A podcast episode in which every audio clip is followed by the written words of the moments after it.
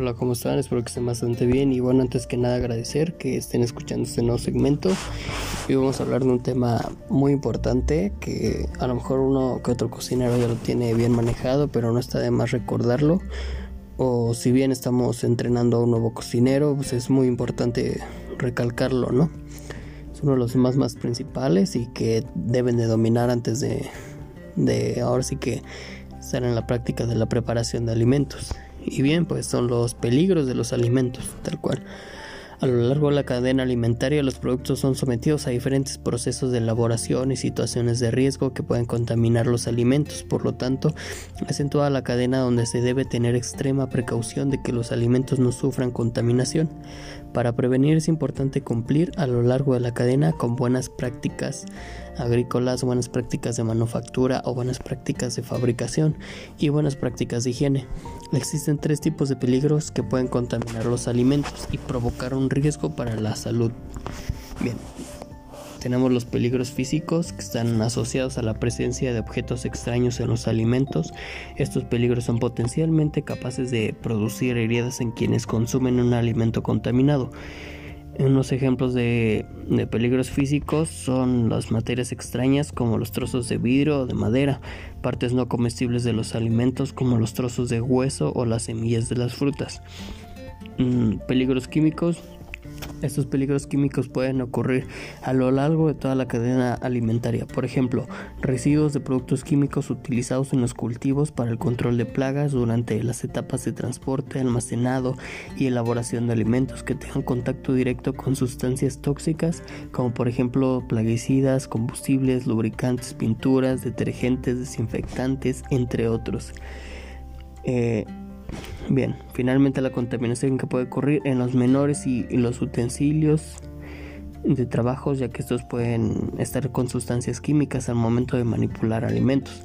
Ejemplos de peligros químicos pues, son las sustancias tóxicas que están presentes de forma natural como mm, las microtoxinas, contaminantes ambientales o industriales como el mercurio, el plomo, eh, la dioxina, eh, residuos de productos químicos para la agricultura, tales como plaguicidas, los residuos de medicamentos veterinarios y de desinfectantes de superficies, sustancias tóxicas transmitidas por contacto de los alimentos con el envase u otros materiales, nuevas cuestiones de toxicología como alergenicidad, los trastornos endocrinos derivados de los residuos plaguicidas y bueno, pues por último están los peligros biológicos que son los más importantes creo yo en este sentido de bueno los a los que estamos un poco más que se pueden controlar un poco menos no bien incluye las bacterias parásitos y virus parásitos y virus.